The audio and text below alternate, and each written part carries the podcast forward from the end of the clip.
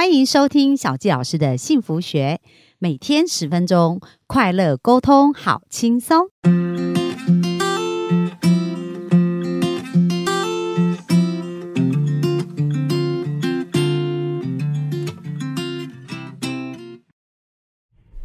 欢迎收听小教师的幸福学，很开心又在空中跟大家见面。那今天想跟大家介绍七种。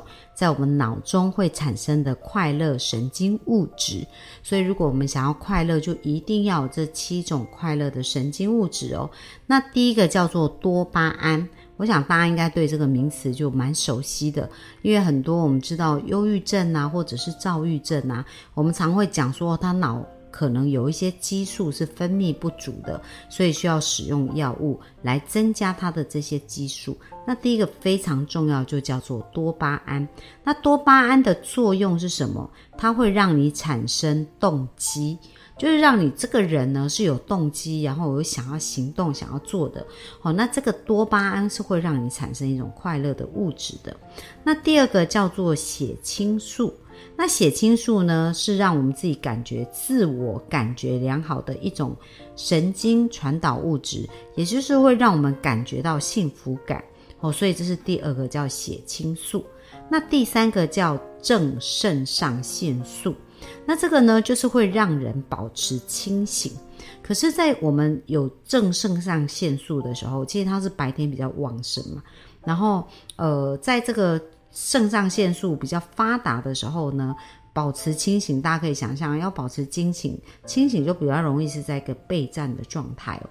所以，如果在我们的生命当中、生活当中常常感觉到压力，然后随时随地都在备战的话，那其实我们的身体是会过劳的，就紧绷的太厉害。那如何去让这个正肾上腺素它可以放松呢？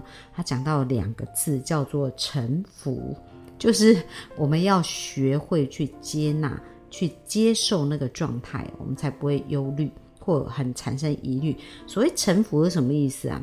因为在我一对一咨询的时候，我常常看到我好多人他们的痛苦来自于他对他的原生家庭的父母有一些期待。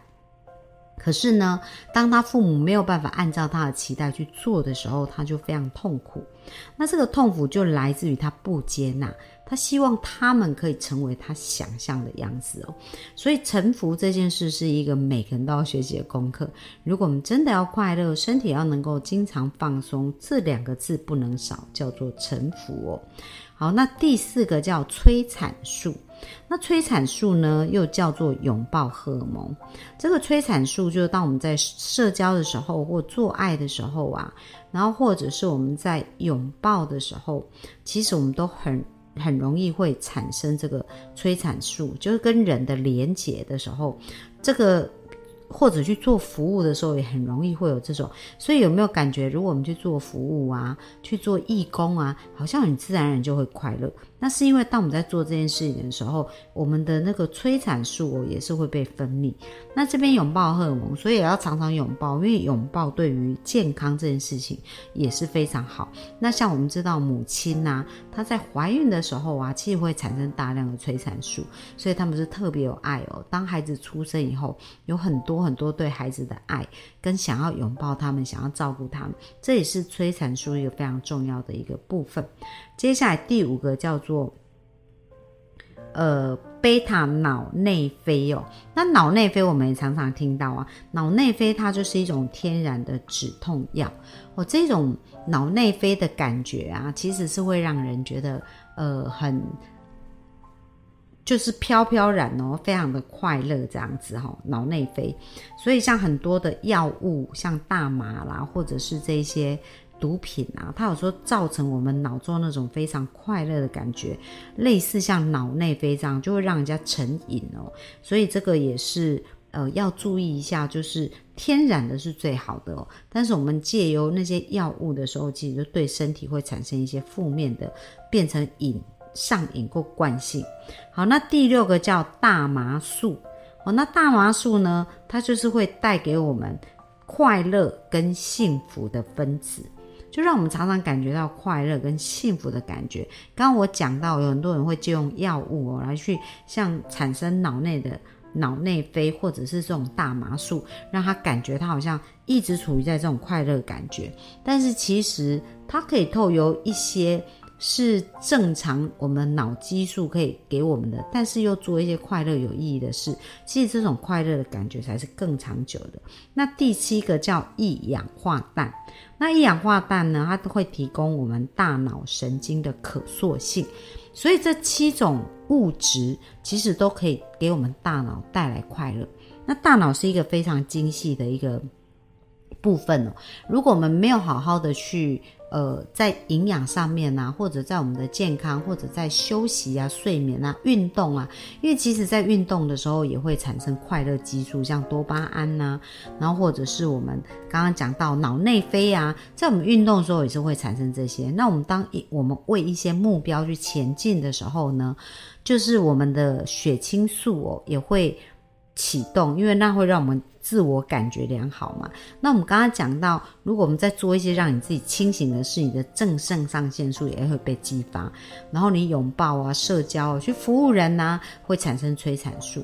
所以有没有发现，如果我们生命当中很多人把自己关起来哦，就是说，嗯，他开始有很多脑中的想象。特别有在咨询的时候，经常听到我的个案就讲说，他不敢分享，为什么？因为他都会想别人怎么想他。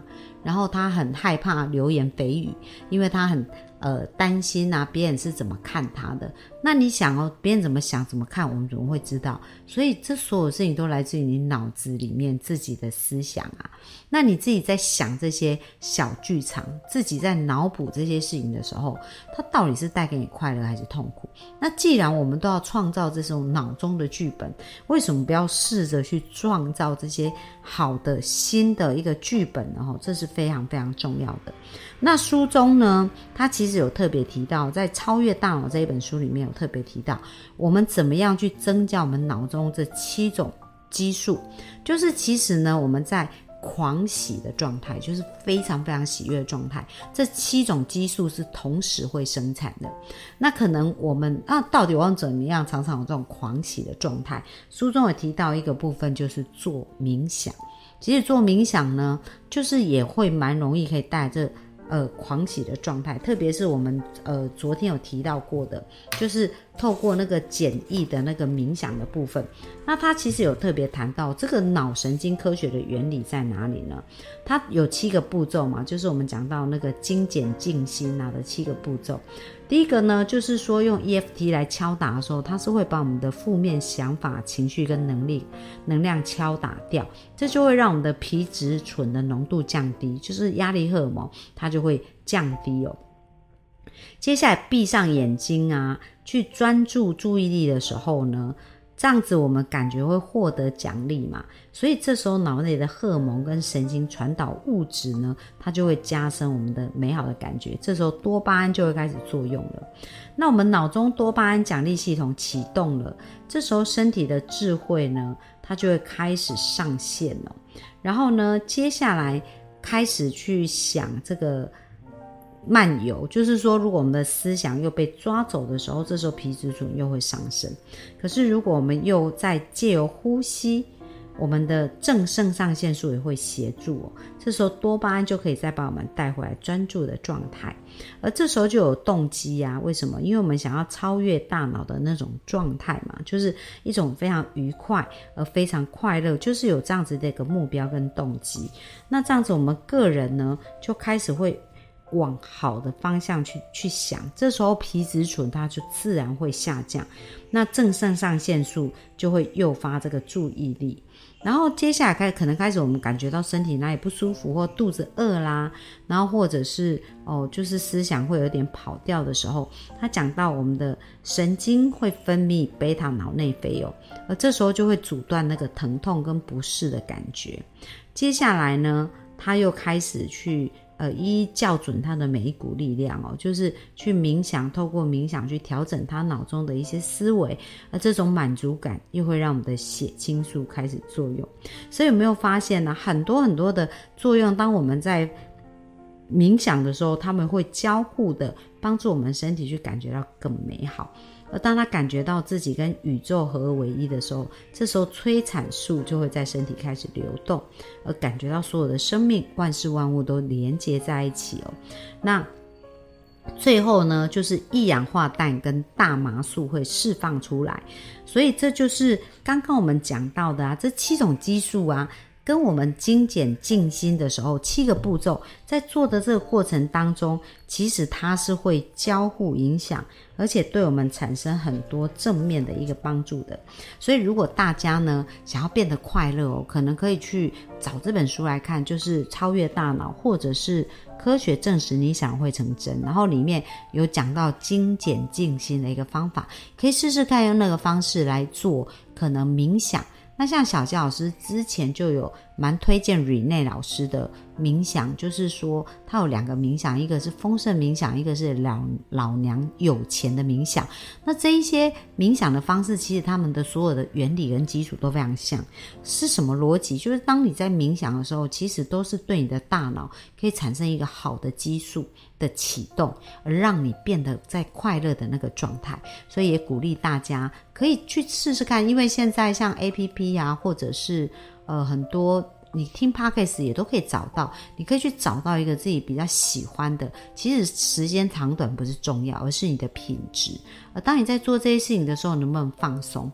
像我也很喜欢听放松的音乐，所以在我在洗澡的时候，或者是我觉得心里很烦乱的时候，我就喜欢放那个音乐。那音乐里面可能就有水流声啊、鸟叫声啊。然后当我听到那个音乐，感觉好像就到了大自然，我的心就会放松。所以每个人都可以找到那一个。让你觉得可以比较放松的生活，呃的的方式哦，让你在紧凑的这个日常生活当中呢，可以经常的去让我们的脑子放松，然后也让我们的心呢，也可以频率调整的更好。那今天的分享也希望对大家有帮助哦。那明天我们就继续线上见啦，拜拜。